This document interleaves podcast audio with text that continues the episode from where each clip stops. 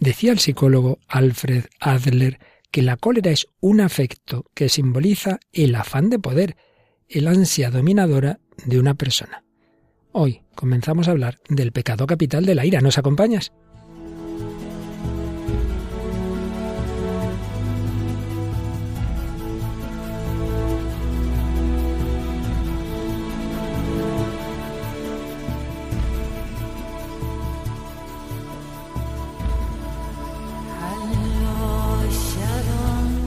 El hombre de hoy y Dios, con el padre Luis Fernando de Prada.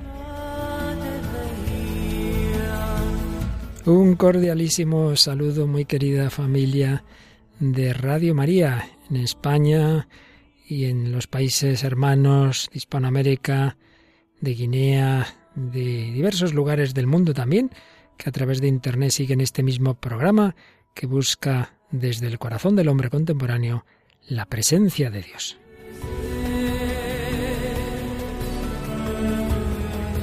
En este inicio de la cuaresma, llamada a acercarnos al Señor, llamada a la conversión, llamada a dejar los ídolos, seguimos ese camino en el que vemos esas heridas que ha ido dejando en nosotros el pecado, concretamente los pecados capitales, pero mucho más capitales la gracia es la misericordia de Dios.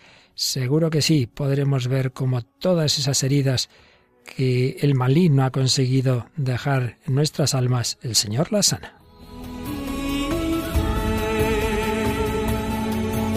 Y aquí os acompañamos Paloma Niño y un servidor. ¿Qué tal, Paloma? Un saludo. Muy bien, un saludo Padre Luis Fernando y a todos los oyentes y bueno, feliz cuaresma. Eso, que no hay que verla como algo negativo, sino al revés, una gracia, una oportunidad más, otra más que nos da el Señor para acercarnos a Él para vivir más de su amor, para separarnos más de los ídolos, de todo lo que nos hace daño. En positivo la queremos ver, por supuesto que sí. Pues bien, eh, seguimos este itinerario por los pecados capitales y sus correlatos psicológicos y pasamos ya a la ira, después de haber hablado de la soberbia y todo lo relacionado con ella, como fue, pues bueno, lo contrario, claro, la humildad, la autoestima, luego la vanidad o vanagloria. Hoy entramos en la ira. Pero antes de entrar en el programa, como siempre, Paloma, ¿tenemos algún comentario, algún correo? Sí, acerca del último programa que seguíamos hablando de la vanidad, eh, pusimos una publicación que, que, decía, bueno, que a veces basamos el sentido de la vida en el aplauso de los demás. Entonces teníamos como varios comentarios que corroboraban esto y que decían que así era. Verónica García, Teresa de Jesús también. Y luego María del Carmen Santos nos dice que está cada noche sin falta porque le hacen falta estos programas.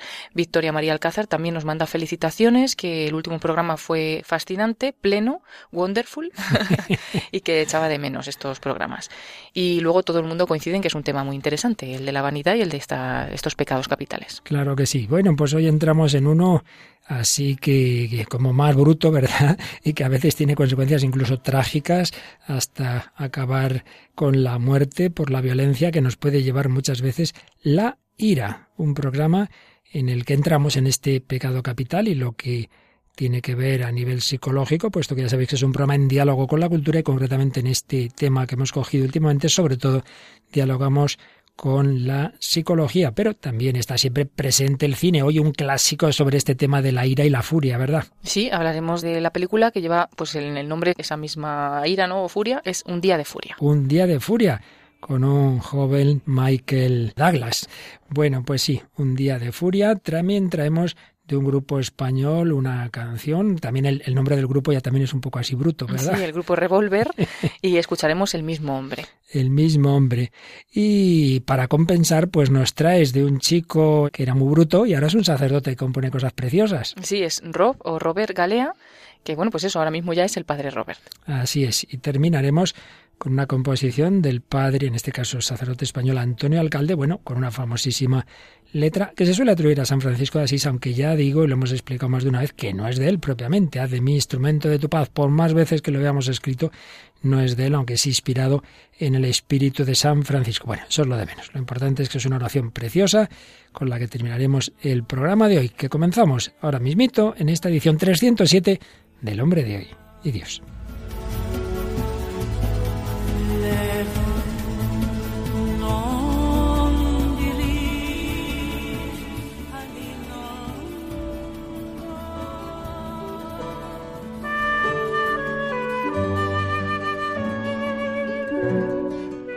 Pues ya sabéis que estamos en este bloque de nuestro programa eh, que hemos titulado Sus heridas nos han curado. Las heridas de Jesucristo, del corazón de Cristo, sanan las heridas que el pecado ha hecho en nosotros, el pecado original, los pecados personales, los pecados que tenemos a nuestro alrededor que de una manera u otra nos afectan. Y una vez más recordamos esa especie de clasificación de los pecados que son origen de otros que llamamos pecados capitales. Ya hemos dicho varias veces que en Oriente, concretamente un autor antiguo, Evagrio Póntico, hablaba de ocho espíritus, decía él, que luego nosotros llamaríamos pecados capitales. La gula, la fornicación, la avaricia, la tristeza, la ira, la acedia, la soberbia y la vanagloria. De estos hemos hablado ya de la soberbia y de la vanagloria. Y luego en Occidente esos ocho espíritus se clasificaron como siete pecados capitales, concretamente por San Gregorio Magno. Coinciden la mayoría la gula, la lujuria, así llamada en vez de fornicación, la avaricia, la envidia, correspondía a la tristeza, la ira, mismo nombre, la pereza y tibieza, que corresponderían a la acedia, y luego la soberbia u orgullo, a veces distinguiendo vanidad o no. Bien, de esto ya hemos hablado, pero vamos a centrarnos a partir de hoy, algunos programas, en la ira.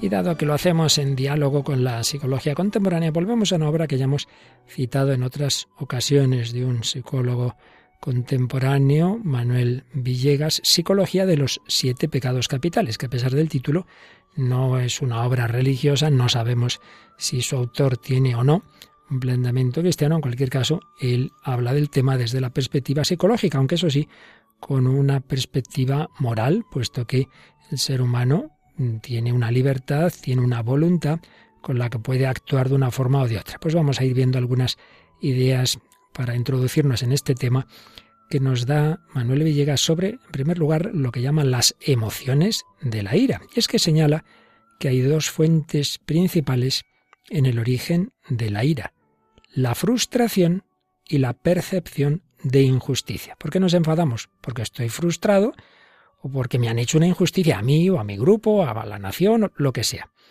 La ira pertenece a ese grupo de sentimientos o estados de ánimo agresivos de los que es capaz el ser humano. Aquí hay varias palabras relacionadas como la rabia, la cólera, el furor, la venganza, el enfado, el enojo, el odio. No es lo mismo cada una de estas palabras, aunque están relacionadas. Comencemos por la rabia. La rabia es una emoción, simplemente una emoción eh, una reacción agresiva inmediata a una amenaza u obstáculo que hay que apartar de nuestro camino.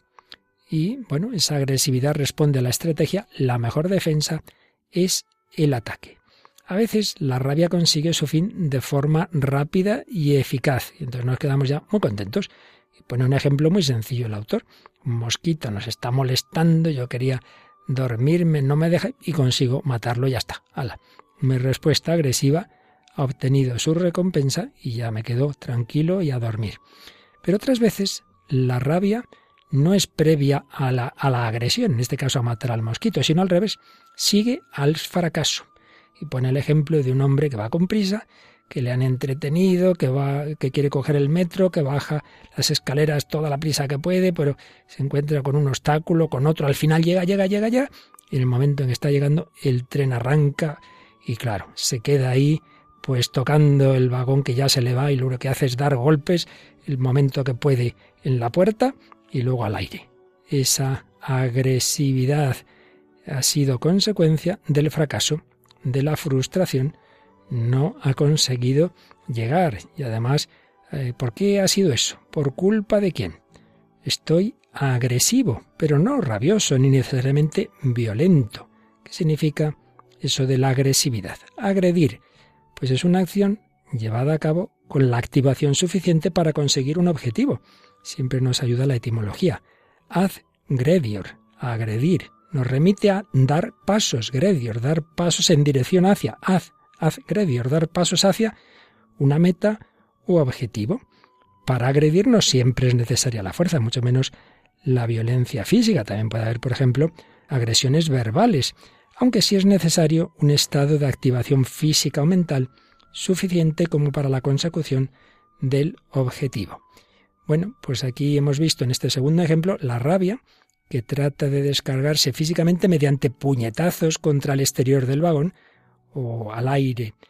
¿Y qué ha pasado ahí? Bueno, pues la rabia ha sido respuesta a la frustración. Realmente la culpa no es del metro, como si lo había sido antes del mosquito, sino por el fracaso de mis esfuerzos por alcanzarlo a tiempo. Claro, luego me pongo a pensar y digo, claro, claro, es que me, me entorpeció aquella persona, aquella maleta, aquella llamada, yo mismo, que he sido poco previsor, que no he venido con suficiente tiempo, entonces todas esas imágenes, todos esos recuerdos alimentan en mí una rabia infructuosa que tarda en desactivarse. Y yo puedo exteriorizar el objeto de la rabia atribuyéndola a factores externos, atribuyendo el motivo de mi fracaso a factores externos, heteroatribución, la culpa ha sido de este del otro, o bien a mí mismo, autoatribución, la culpa ha sido mía. En cualquier caso, en este caso, es una rabia surgida de una frustración, una rabia que puede ir tomando más intensidad y la llamaríamos quizá furor o cólera, y quiero destruir al culpable o causantes de mi fracaso. En fin, puede haber ahí una furia destructiva que arremete contra todo lo que encuentra, o quizá de manera más selectiva contra algún objeto específico que se considera particularmente significativo.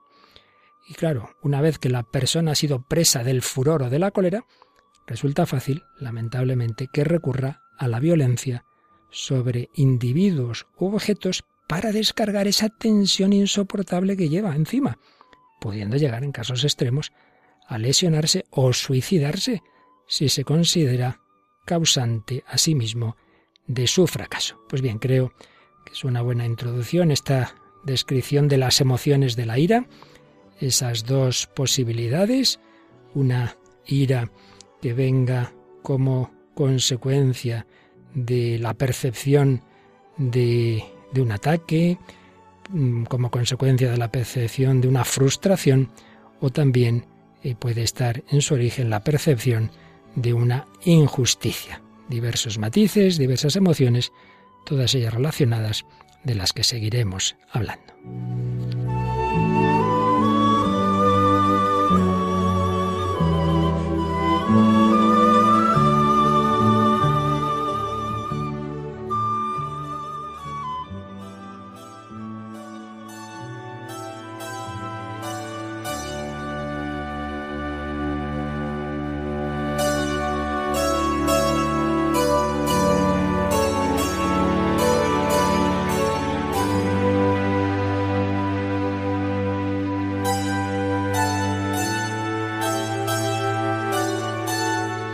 Aquí seguimos en Radio María, en El Hombre de Dios, Paloma Niño y quien nos habla, Padre Luis Fernando de Prada, tratando hoy por primer día de la ira, de este pecado capital y de cómo se aborda también psicológicamente lo que tradicionalmente hemos llamado así la ira u otros términos semejantes y relacionados. Y para ello estamos acercándonos de momento desde esa perspectiva psicológica con la ayuda de una obra del psicólogo Manuel Villegas Psicología de los siete pecados capitales. Después de habernos hecho esa introducción y puesto esos ejemplos sobre las emociones de la ira, precisa un poco más señalando tres aspectos que podemos ver en la ira. Señala lo siguiente este autor. La ira es una respuesta a una frustración que implica una percepción de injusticia y que conlleva un intento de restitución o reparación. Por tanto,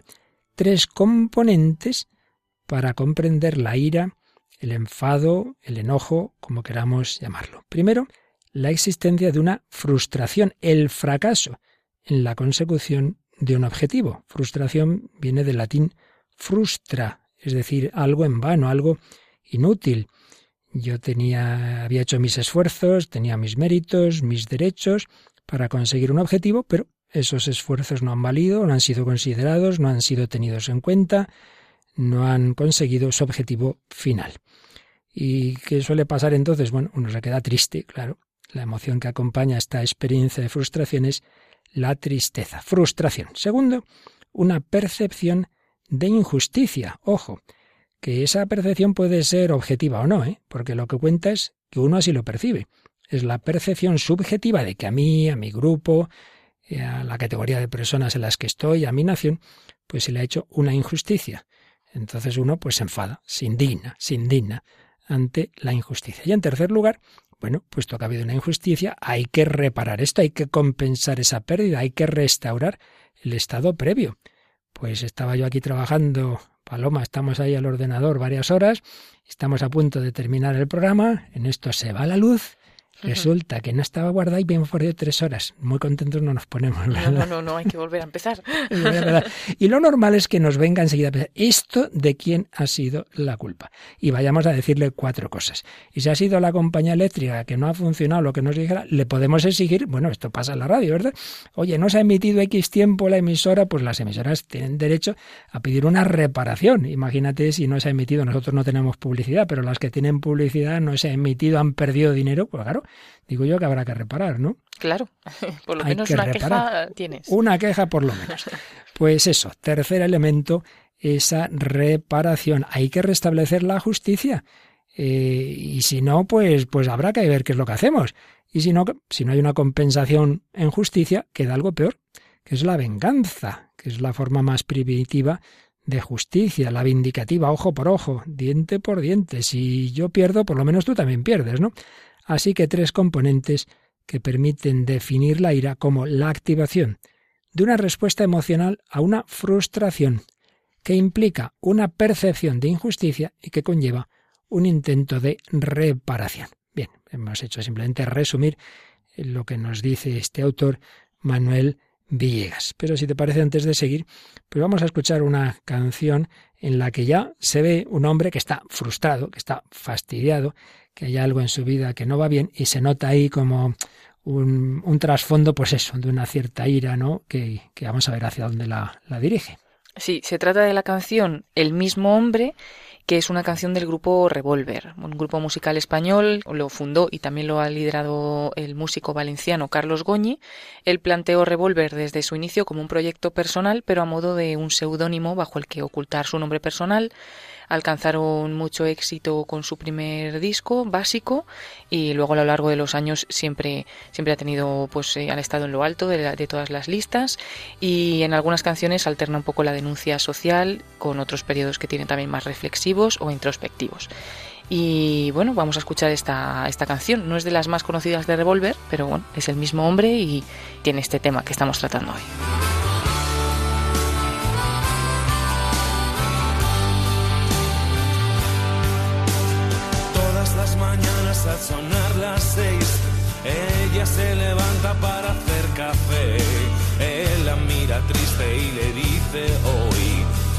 Hoy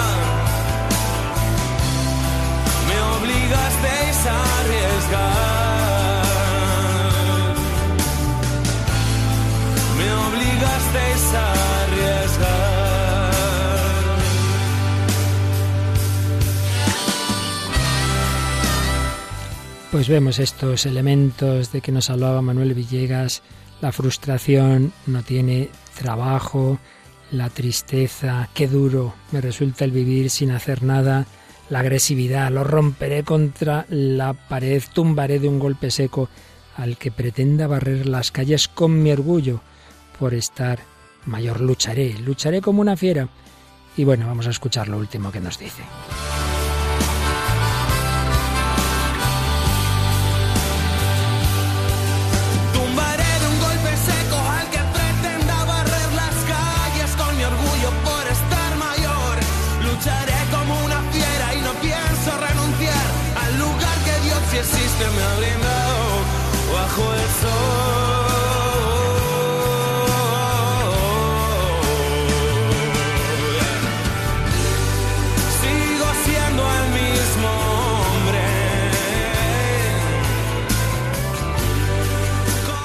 Pues es la canción El mismo hombre de Revolver. Fijaos que al final pues mira hacia arriba y dice, lucharé como una fiera y no pienso renunciar al lugar que Dios, si existe, tiene esa duda, me ha brindado bajo el sol. Pues cuántas personas podrán verse reflejadas en canciones así, un fondo de tristeza, de frustración que lleva a la agresividad y a estar ahí, mirando hacia lo alto. ¿Hay alguien ahí que nos pueda dar justicia?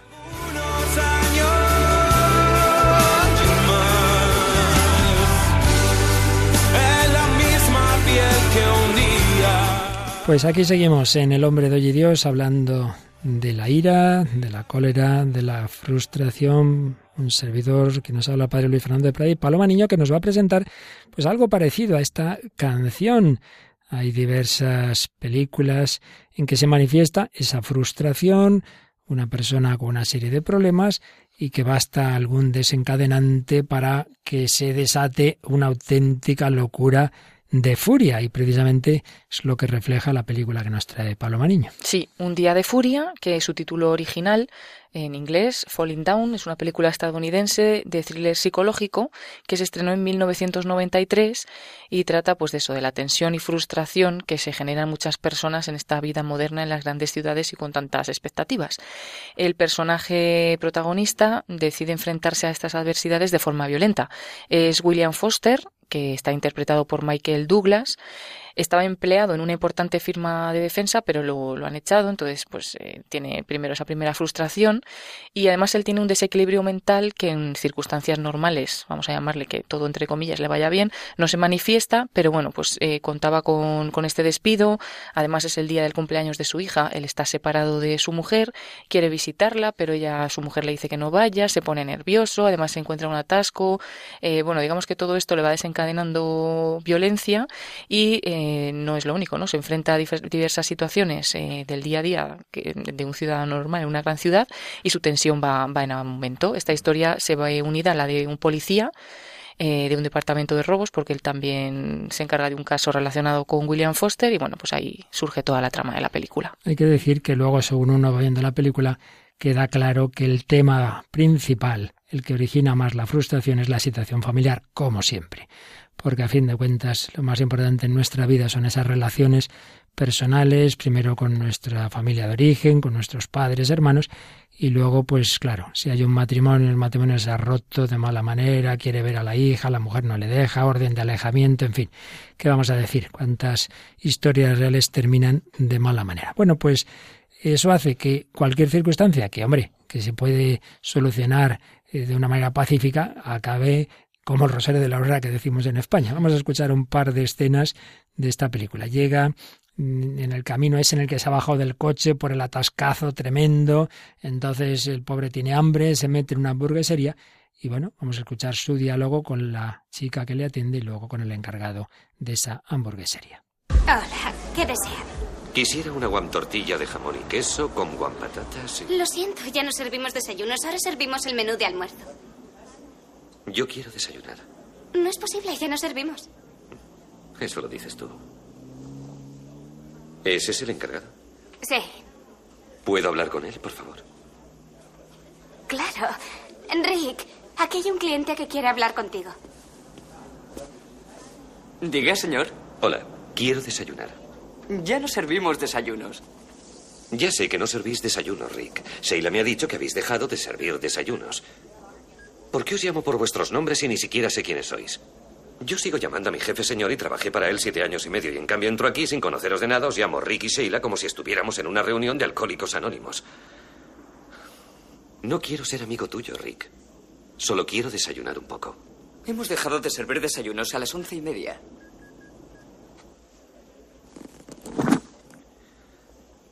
Rick, ¿te suena de algo la frase el cliente siempre tiene razón?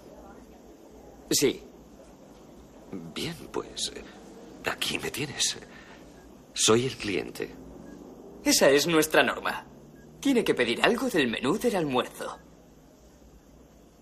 No quiero almorzar. Quiero desayunar. Sí, pues lo siento mucho. ¿Sí? Pues yo también lo siento mucho. Bueno, y saca ahí un arma, empieza a tirar tiros al aire. Yo estaba madre pensando, mía. pobre Rick, que le diga que le da el desayuno porque se va a liar. se va a liar. Y se lía. Hay que, hay que decir una cosa, claro, que esto no hay que verlo. Y es que cuando le dice, no, no, hemos terminado de servir desayunos a las once y media, entonces él mira el reloj y son las once y treinta y tres minutos. Claro, dice, hombre, que son tres minutos, no, no, no seas cabezón. Yo creo que aquí ya podemos aprender también que más vale por pequeñas cosas, no, no montar una pelea que pueda acabar como, como acaba Sí, esta. sí, es verdad, no merece la pena. no merece la pena, ¿no? Pero en fin, también se ve esa soberbia, ese decir, oye, las normas no son para mí. Entonces, yo quiero desayunar, yo quiero desayunar. Y si no, pues aquí saco lo que vas a ver, ¿no? Sí. Y todo el mundo muerto de miedo. Estas cosas pasan, ¿verdad? Pasan. Lamentablemente, desde luego, que pasa. Bueno, vamos a escuchar otro momento. Sigue caminando y entonces como él va atajando para llegar a la casa de su mujer, pues resulta que se mete en un campo de golf, en un club privado. Entonces se ve dos adorables ancianitos jugando ahí al golf. Uno, pues como decíamos, más pacífico, que dice, ¿para qué vamos a discutir? Y otro, en cambio, pues que protesta mucho. Vamos a ver, vamos a ver qué pasa en esta segunda escena de Un día de furia. Nadie le ha dado permiso para pasar por aquí, fuera de mi hoyo. Frank solo ha dicho que pasaba, que pasaba por aquí. Ni siquiera es socio. Fíjate cómo va vestido. ¿Quiere salir del campo de golf? Ya voy. Se va, se va. Vuélvase por donde ha venido. Frank, no me gusta el aspecto de ese hombre. Déjale en paz. ¿Quieres? Entonces, ¿para qué pago las cuotas de socio? Este es mi campo de golf y si Frank, quiero jugar aquí, juego que- ¿entiendes? Pues si le pego con mi bola en la cabeza será su problema. A mí no me chilles. Yo estoy jugando contigo. La bola está aquí. ¿Quieres darle? ¡Bola va! ¡Bola va!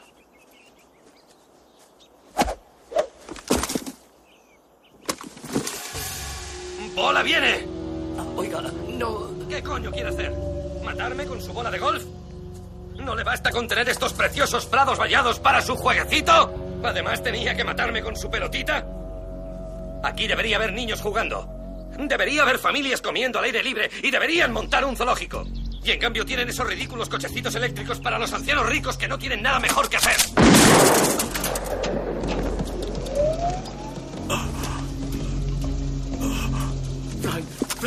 ¿Qué te pasa, Frank? Frank, ¿estás bien? No se les cae la cara de vergüenza. Dios mío, tengo que pedir socorro. ¿Qué le pasa? ¡Socorro!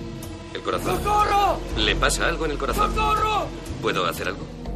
Pas, pas, pastilla. Pastillas. ¿Dónde están sus pastillas?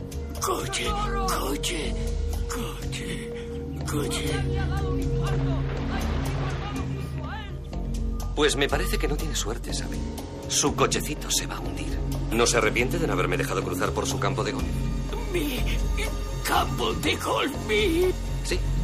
Y ahora va a morir con esa ridícula gorrita. ¿Qué le parece? Eso digo yo, ¿qué te parece, Paloma? Uf, muy fuerte, muy fuerte. Porque claro, una cosa es la escena del restaurante y otra ya que, bueno, casi causa la muerte de, esta, de este señor y además le da igual, eh, se lo reprocha, ¿no? Y bueno, me ha llamado la atención que no solamente no es tanto lo que le haya molestado como que le han pegado con una pelota de golf porque él además estaba paseando en un sitio que no debía de estar, sino pues esa referencia que hace, ¿no? A que un poco te lo mereces porque este campo no es para esto, tendría que ser para que jugaran un montón de familias a que estuvieran los niños, para no sé qué. ¿no? Pues eh, ese tema también de que la, eh, lo ve injusto y casi le produce más eh, esa reacción violenta, no tanto que le haya pegado con la pelota, sino que ya parece que iba un poco enfrascado en esos pensamientos. Sin duda, es que yo creo que haces un análisis muy, muy profundo porque si en la escena anterior es más bien la frustración, el enfado de "Jo, yo quiero desayunar y por tres minutos no me lo dan, Aquí, como en la primera escena de violencia que no hemos escuchado, hay algo más, y es que como de alguna manera está contra la sociedad, que le parece que el mundo está mal hecho, por lo menos esa sociedad, en esa ciudad, es injusto lo que ocurre. De hecho, la primera escena de violencia es porque le parece que se está cobrando demasiado, no a él, sino en general, que, que no es justo el comercio. Y entonces esto tiene mucho trasfondo, ¿eh? porque Aquí vemos tantas veces que reivindicaciones sociales que muchas veces pues tienen su, su, fundamentación y, y, y, su justificación, pero claro, se llevan por un camino de indignación que acaba en una cólera y que acaba generando injusticias mayores. Es, a fin de cuentas, la historia de tantas revoluciones en que uno se fija y pone el acento y dice a los demás, mirad, mirad qué injusto es esto, aquí estos ricos, tal y que cual, y de ahí se genera una dinámica irracional que acaba muchísimo peor. Bueno, lo hemos visto en la Unión Soviética, lo hemos visto en tantas sociedades en que había una situación injusta, dictatorial, etcétera, pero lo que acaba saliendo es muchísimo peor. Por eso vemos el daño que nos hacen los pecados capitales. Sí, incluso en pequeñas protestas, ¿no? Que hay quien hace una manifestación pequeña y termina, yo qué sé, de cualquier forma violenta, como si así fueras a tener más razón, ¿no? Que nosotros siempre decimos, no pierdas un poco los nervios porque pierdes la razón con lo que estás diciendo. Pues es verdad que eso es lo primero que nos sale. Sin duda, bueno, tú sabes que ha habido manifestaciones contra determinadas guerras que han acabado organizando una guerra, una batalla campal. Uno dice, hombre, esto es muy coherente, no parece. Bueno, pues antes de seguir profundizando en la cólera, vamos a ver cómo, gracias a Dios, pues el Señor actúa también con personas frustradas, con personas que podían haber acabado muy mal y que sin embargo hoy son evangelizadores del amor y de la paz. Y es el caso que nos traes hoy, además de alguien cuya música a veces escuchamos en, en Radio María. Sí, es el padre Robert Galea. Entonces, bueno, comenzar un poco con su infancia. Él había tenido una infancia más o menos normal, siendo amado, protegido, criado en la fe católica y disfrutando de un entorno bueno con su familia en la isla de Malta pero tuvo dentro de su ambiente escolar eh, las consecuencias del acoso escolar. ¿no? Él no fue capaz de soportar este dolor que, que, recibía pues, por un acoso constante de sus compañeros en la escuela, que se burlaban de su apariencia, y además en ese periodo de tiempo en el que empieza a sufrir el acoso escolar, que ahora se llama bullying, ¿no? pues también pierde a dos de sus abuelos. Entonces está ahí en un momento en el que no puede soportar todo ese dolor, hasta el punto de que se empieza a autoagredir, como decíamos antes también. Y cuenta mi autoestima fue destrozada, estaba convencido de que no valía nada. Entonces él tuvo una contrarreacción agresiva y también a los 14 años, eh, además sentía rechazo hacia sus padres, pero pasaba las horas del día y de la noche en bares o en cualquier lugar donde además se pudiera evadir bebiendo, fumando y claro, todo esto con una reacción agresiva pues le dio por comenzar también pues a ser un poco violento. Para obtener dinero mentía a su familia, comenzaba a robar tiendas, eh, gozaba un poco de la adrenalina del momento, no se iba dando cuenta, como el de la película, ¿no? Cada vez más, cada vez más. Y el paso siguiente eh, fue que se unió a una pandilla y ya descargaba su violencia contra cualquiera que se encontrara por la calle que le molestara, incluso también pues se empezó a drogar. Por lo tanto, con 17 años estaba fuera de control, desesperado, consumido por la angustia y por la soledad, por la ira y por esta rabia, ¿no? Y solo veía dos maneras de acabar con su miseria. Dice que alguien en algún lugar se le acercara y le salvara, o que alguien en algún lugar se le acercara y acabara con su vida, pero no veía otra solución. Y eso de que le salvaran tampoco sabía cómo. El, la que nunca bajó los brazos para ayudarle fue su madre, su madre Anne, que, aunque humanamente sentía que no podía hacer nada por su hijo, se aferró con fe a la oración y sin que él lo supiera, muchas veces estaba fuera en la puerta de su habitación y mientras lo escuchaba dentro de la habitación llorar, pues ella en la puerta rezaba, porque era lo único que podía hacer por él, dice ella, ya que no dejaba que, le ayudara a nadie. Y entonces ella rezaba, decía, Dios, tú sabes que seguiré aquí de rodillas hasta que salves a mi pequeño angelito, y así en silencio, en silencio siguió siempre orando. Y él dice que honestamente que está donde está ahora, que hemos dicho que es sacerdote, gracias a la oración perseverante de su madre y de las oraciones que hizo de rodillas por él. Dios es capaz de hacer grandes milagros cuando oramos y aún más cuando perseveramos en la, en la oración. Pasaron meses, e incluso un par de años, y esa madre no paró nunca de clamar al cielo, y recibieron una llamada de su abuela, de una de sus abuelas, invitándole a la hermana de Rolf, no a él, a Rachel, a su hermana, a un encuentro de jóvenes católicos. Él se motivó con esta llamada y le preguntó a su madre si él también podría ir con su hermana a participar en esta actividad. Entonces le tocaron dos cosas el alma, uno la alegría de los jóvenes que expresaban sin miedo eh, su amor por Cristo y la frase de un sacerdote en la predicación que dijo no teman en hablar con Dios, en hablar con Jesús. Entonces, cuando llegó a casa, estaba solo, se encerró de nuevo en su habitación, pero de otra manera, tuvo un impulso y colocó dos sillas, una frente a la otra. Se sentó en una de ellas, cerró sus ojos mentalmente, imaginó que Jesús estaba ahí, le invocó y le pidió eso, que se sentara frente a él y le escuchara. Todos los días repetía este acto, poco a poco fue sincerando su corazón con Jesús, que estaba ahí, pues él le escuchaba, ¿no? Y le contaba su vida, sus temores, imaginaba que Jesús siempre estaba ahí, pero un día que su oración silenciosa fue durante más tiempo de lo habitual, dice que Dios le respondió. Él abrió sus ojos y la otra silla no estaba vacía. Dice, fue como si el Espíritu Santo hubiera escogido ese momento para ayudarme a deshacerme de la furia interior que tenía también de lo que quedaba todavía en su corazón, porque aunque había ido sanando, pues quedaban muchas cosas. En ese momento su oración solo fue, Dios, quiero pasar el resto de mis días viviendo contigo y dando esto que he recibido a otras personas. Experimenté su amor y me cambió para siempre. Entonces hizo un proceso de discernimiento y el noviembre de 2010 fue ordenado sacerdote en la parroquia San Julien de Malta. Tiene un carisma especial y también por su testimonio que le identifica con los jóvenes y fundó un movimiento juvenil de formación y acompañamiento. Y además también, como ya hemos comentado, es conocido artista discográfico y youtuber. Trata de comunicar a través de las canciones su esperanza y donar a todos el amor. Y dice que nada le da más alegría que celebrar a Jesús en la Eucaristía que siente que su corazón va a explotar de amor, como aquel día, ¿no? Que, su silla de su habitación no, no se quedó sola. Pues qué maravilla, en vez de explotar de ira, de cólera, explotó de amor. Este sacerdote, joven sacerdote de Malta, que podéis buscar en YouTube diversas canciones suyas, Father Rob Galea. Pero vamos, ya que nos has hablado de él, vamos a escuchar una de esas canciones, una compuesta por él y Joseph Morehouse, Your Love Never Fails, es decir, tu amor nunca falla, el amor que nunca falla, el amor que encontró en Jesucristo, el amor que antes no había conocido. Escuchamos al padre Rob Galea. Your truth is unchanging, your love now revealing a love that never fails. Our eyes now are turning, our hearts here, they're burning. Your presence is stirring a love that never fails. And in everything we see your majesty. I'm captivated by your love.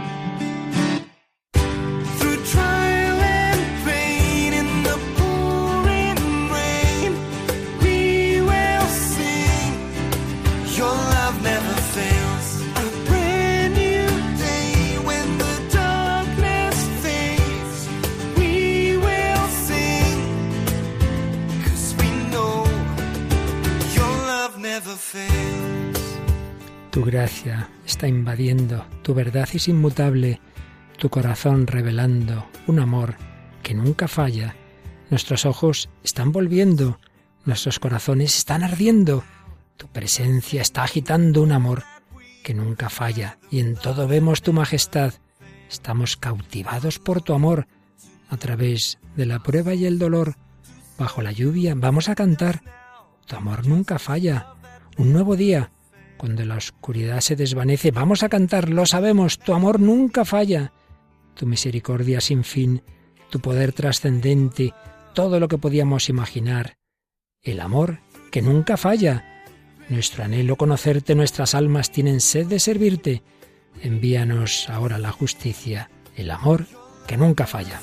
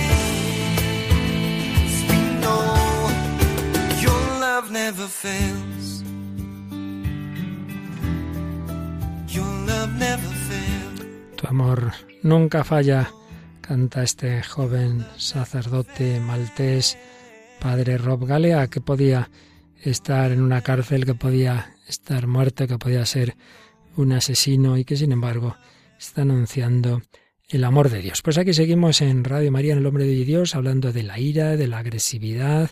Paloma Niño y un servidor, Padre Luis Fernando de Prada, hemos dado unas pinceladillas desde una perspectiva fenomenológica, psicológica, con Manuel Villegas, pero vamos a seguir avanzando un poco. Y como ya recordábamos de en otros programas, aquella cita del famoso Erich Fromm, que decía algunos se creen que la psicología ha empezado siglo XIX o siglo XX y se olvidan de que Aristóteles o Santo Tomás tenían grandísimas observaciones que a propósito de la ética realmente, pues muchas veces son observaciones psicológicas. Por eso vamos a resumir con la ayuda de un gran filósofo y psicólogo actual, eh, que también con mucha frecuencia hemos citado aquí, el profesor Martín Echavarría. Vamos a ver qué nos enseña Santo Tomás de Aquino, Aristóteles y también en relación con la psicología contemporánea sobre la ira.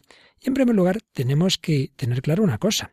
Estamos hablando hasta ahora de la ira en un sentido negativo, pero ojo, la ira no necesariamente es un vicio, sino una pasión, una pasión en contra de lo que muchos se creen que dice la Iglesia o que dice Santo Tomás, las pasiones no son ni buenas ni malas, son indiferentes, depende cómo se orienten.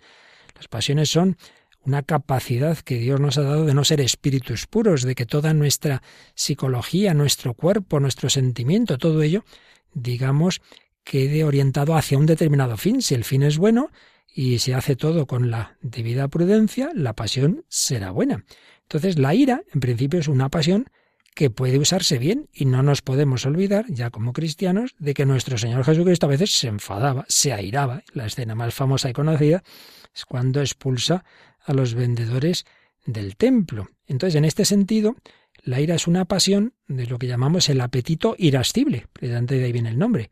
Hay dos apetitos, términos clásicos de la psicología aristotélico-tomista, y no solo, eh, de que en nuestra, nuestra forma de ser hay un apetito eh, que tiende, concupiscible, que tiende a las cosas agradables, pues uno tiene ganas de comer, de beber, etcétera, pero hay también el apetito irascible, que es el que nos da la fortaleza para luchar contra aquello que se opone a lo que consideramos adecuado y justo, y que en su caso tiende a castigar a quien juzgamos que nos ha causado un daño y que puede llegar a ser ese apetito de venganza que antes también veíamos.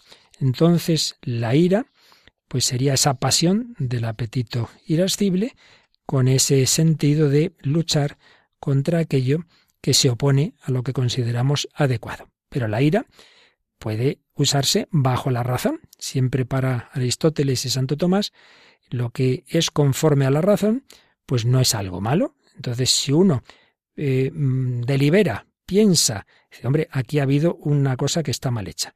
Y yo con la razón, pues entiendo que aquí debe haber una respuesta razonable a esta injusticia, a esto que ha ocurrido. Bien, pues entonces no tiene por qué ser algo malo. Pero también es verdad una cosa que señalan todos estos autores, y es que si se levanta esa fuerte pasión de la ira, la razón, aunque se haya usado al principio, luego muchas veces no se usa bien. Su uso queda atenuado, incluso impedido, porque claro, las perturbaciones corporales pueden impedir el juicio de la razón. Esto pasa cuando uno ha bebido, cuando uno está dormido, pues análogamente, si uno está muy enfadado, hace y dice cosas que luego dice, ay Dios mío, pero ¿qué he dicho?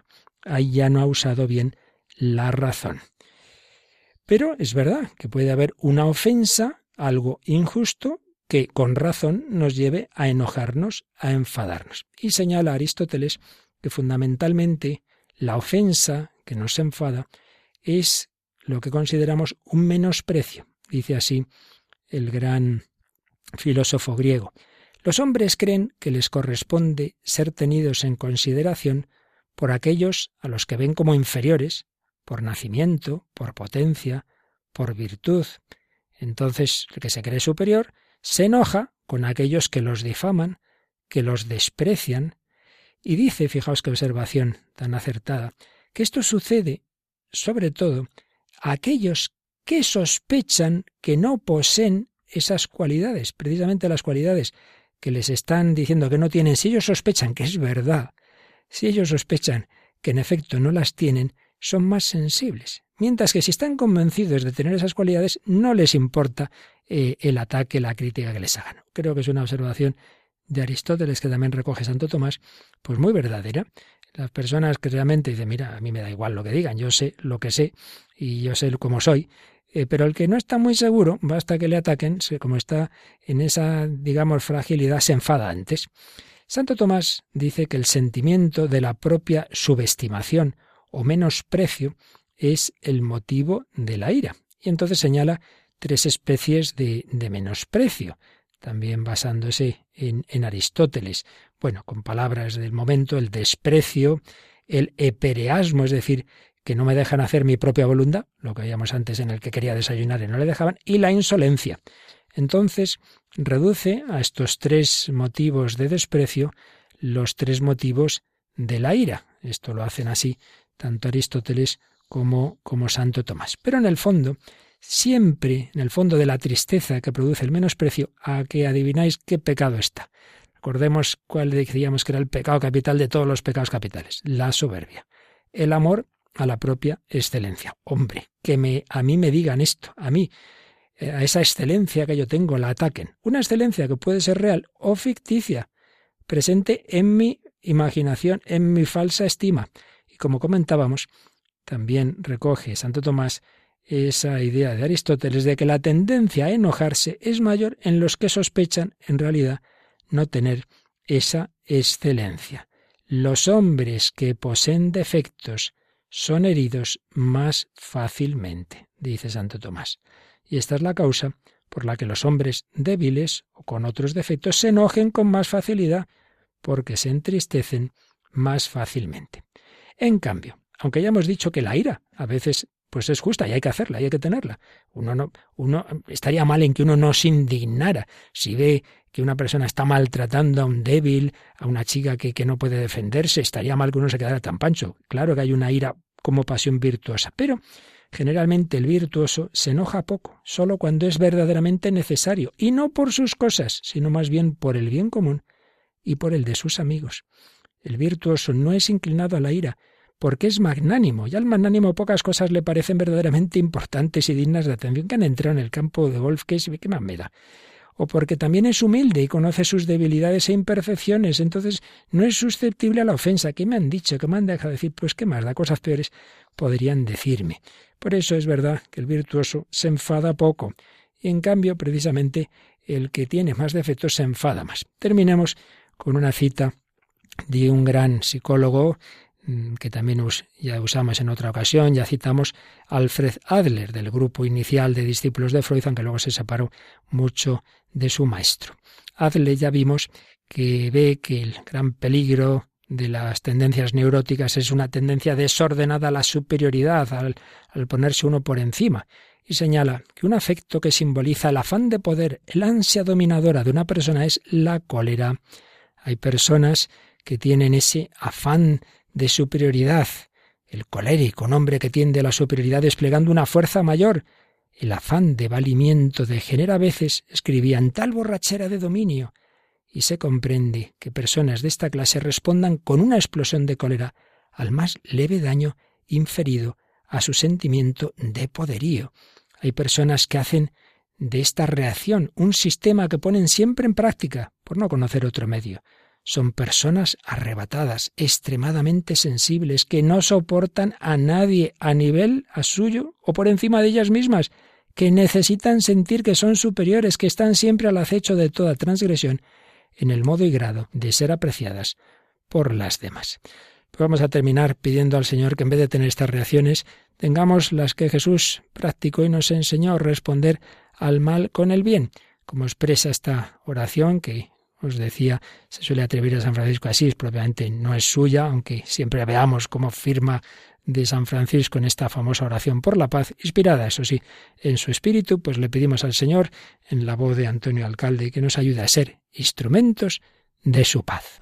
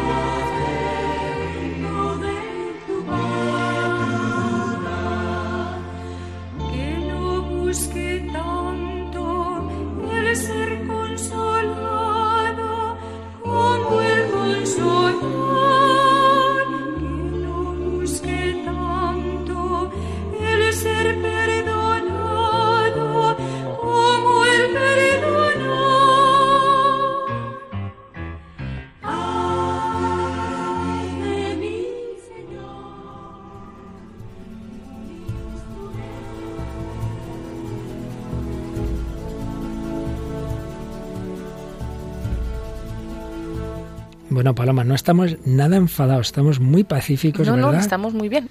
Muy bien, pero que muy bien. Y así hay que empezar este tiempo para que el Señor nos dé su paz, su amor.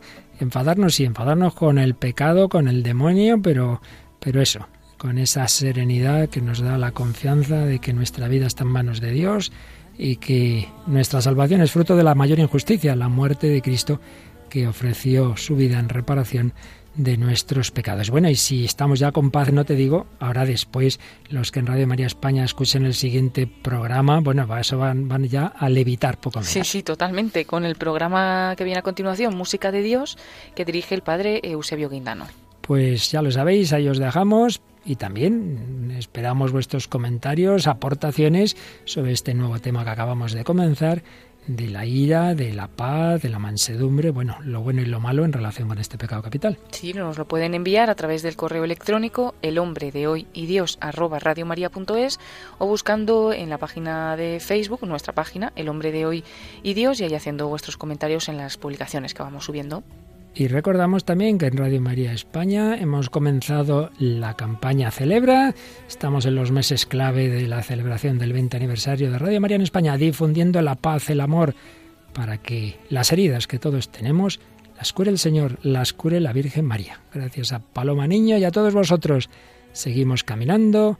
Feliz itinerario cuaresmal. Hasta el próximo programa, si Dios quiere.